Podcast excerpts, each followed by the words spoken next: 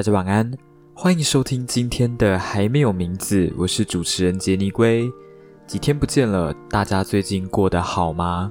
最近频道的更新频率没有像以前这么频繁，还希望大家可以多多包容。因为我最近真的有蛮多的事情要弄的，一方面我要顾选填志愿的事情，我有学校的报告，还有学习历程档案要弄。那加上我现在又多指导一位演讲的学生，我每天晚上都要稍微想一下，明天要交给这个学生什么东西。还有我写小说的进度不如预期，所以最近也花了比较多的时间在写小说上面。总而言之呢，最近的事情是真的蛮多的。这一个礼拜下来呢，我也只读完一本书，另外一本书还正在读。讲到这里，我好像很久没有更新我的说书节目了。那主要的原因有两个，第一个是说书节目，它真的要花我非常多的时间制作，而我前面也有讲到，最近的时间是真的有点不够用。第二个原因就是说书节目它的聆听次数是比其他像是漫漫长夜啊、亲爱的日记来的少很多。那我最近呢在读一本比较难懂的书，这本书是哈佛大学一个非常有名的政治哲学教授。叫做麦克桑德尔所写的一本书，未来有机会我应该会把它拿来讲。那我们回到今天的主题，我们今天要跟大家分享的，并不是我最近都读了哪些书，而是关于我从小到大写小说的经历。那我开始写小说是在我国小五年级的时候，那个时候我还没有自己的笔电，所以我的小说是用手写的。你们不要看现在国小生人人一台手机哦，我记得在我们那个时候，小学生拥有自己的手机是一件蛮少见的事情。我们那个时候还在玩神庙逃亡，诶，那个时候神庙逃亡多好玩！你看现在谁还在玩神庙逃亡？不得不说，手机游戏在近年来也确实进步非常的多。那我当时手写的小说呢，我到现在都还留着，而且保存的非常的好。我当时是写在稿纸上面，然后自己把它打洞，用线装订的方式把它订成一本书。那讲到这边，可能很多人就会问说，什么是线装订哦？那线装订呢，就是你们在一些古装剧里面常常会看到那种蓝书皮的书，那种书呢，就是用线装订的方式把它捆成一本。所以我留下来的手稿，现在摸起来就非常的复古。那当时又是因为什么事情让我决定开始写小说？也就是在我看完《移动迷宫》的三部曲之后，我被科幻小说的情节深深的吸引住了。加上那个时候《移动迷宫》的第一本书刚翻拍成电影，所以我当时就决定，我也要写科幻小说。这件事情就此开启我写小说的旅程。那既然手稿都还留着，我们就随便找一段来念给大家听。这部作品它是一部科幻小说，这部作品的名字叫做《复凡人生》。复凡是这本书里面的其中一个角色，可是他并不是主角。那在开始跟大家分享之前呢，我还是要重申一遍，这本书的作者才五年级。所以，如果你们要批评的话，OK，还麻烦你们小力一点好吗？那我们就要开始喽。视线非常的乱，好像我置身在黑漆漆的血洞内。哎，我真的不行。什么是血洞？应该是洞穴才对啊。没关系啦，反正作者才五年级嘛，对吧？有蓝，有黑，也有红，乱七八糟的颜色深深的刺痛着我的眼睛，胃中的酸意不停翻搅。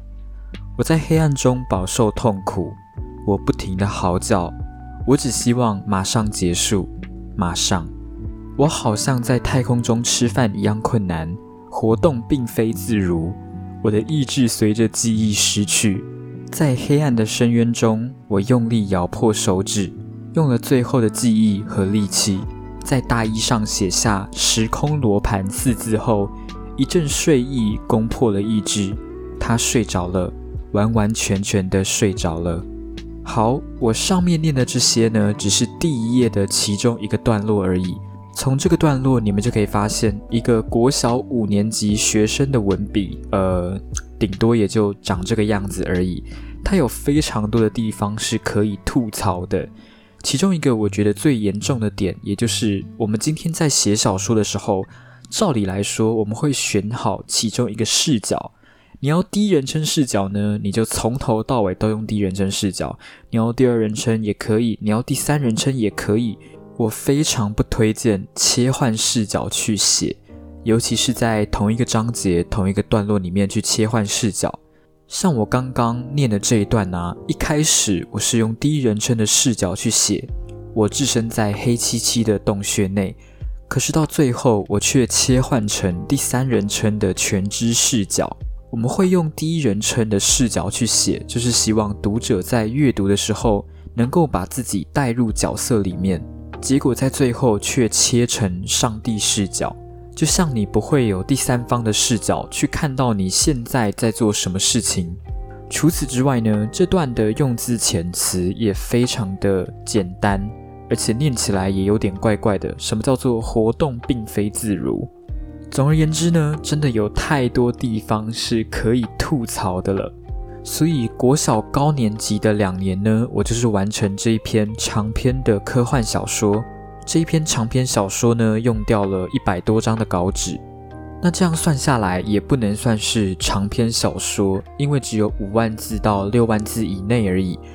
长篇小说的话，要在十万字以上哦。那这部作品应该只能算是中篇小说，中篇小说的字数会落在三万字到十万字这个区间。好，所以这一篇呢，就是我的处女作。那接下来就换国中了。那我国中呢，完成了一篇长篇的推理小说。因为我国中的时候迷上了东野圭吾的作品，受到他的影响呢，我就放弃写科幻小说，改写推理小说了。那这一部长篇的小说呢，叫做《寒霜的血脉》，我一样从中截取了其中一段来念给大家听。对上班族来说，最令人感到厌恶的，莫过于头疼的星期一。那一定会是一个痛苦的早晨。但是现实会逼迫大家去面对现实，勇敢去迎接接下来的一个礼拜。无论是整天忙于工作的上班族，还是整天被考试还有那奇怪的补习风气压榨的学生，没有一个人会愿意心甘情愿重回工作岗位，继续那个没有结束的轮回。OK，同样是第一页的第一段，跟国小的作品相比，就有非常明显的差距。整段这样听下来呢，好像也没有太大的问题，所以我在这边就不多做解释了。那我们接下来就要进到高中了。我在上高中之后呢，在参加完高一的索兰文学奖之后，我发现我没有写推理小说的天赋。自从那一次的比赛结束之后，我的短篇小说，OK，它一样是一篇短篇的推理小说，只有拿到佳作，我就决定我不写推理小说了。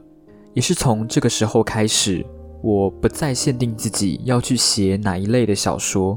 那我在高一升高二的那个暑假，完成了一篇长篇的小说。这一篇长篇的小说呢，我也不太确定它到底会被归类在哪一类的小说里面。这一部作品叫做《纹面》，这也是我第一本有投稿给出版社的作品，但是很不幸的被退稿了。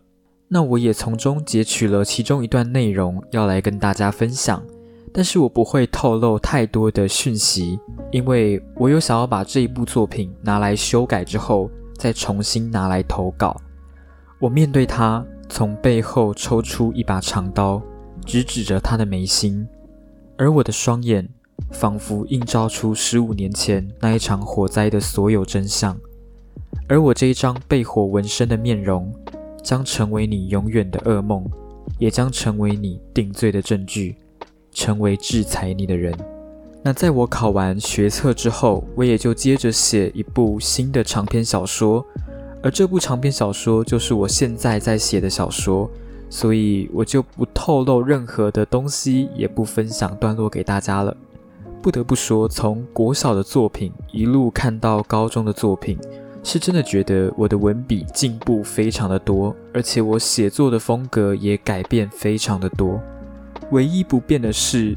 我非常不喜欢去想角色的名字，所以我都是直接把我朋友跟同学的名字拿来用。所以像我现在在写的这部小说，就会看到我高中同学的名字。你敢跟我分组做报告躺分，我一定在小说里面写死你！好，那我们今天的节目呢，差不多到这边就结束了。希望今天的节目有带给你一个好的心情，有带给你一个好的夜晚。喜欢我的 podcast 节目的话，记得去订阅我的 podcast 频道，并且多多帮我分享。要开启小铃铛，才会在我节目上市的第一时间接到通知。我们在未来的节目里不见不散。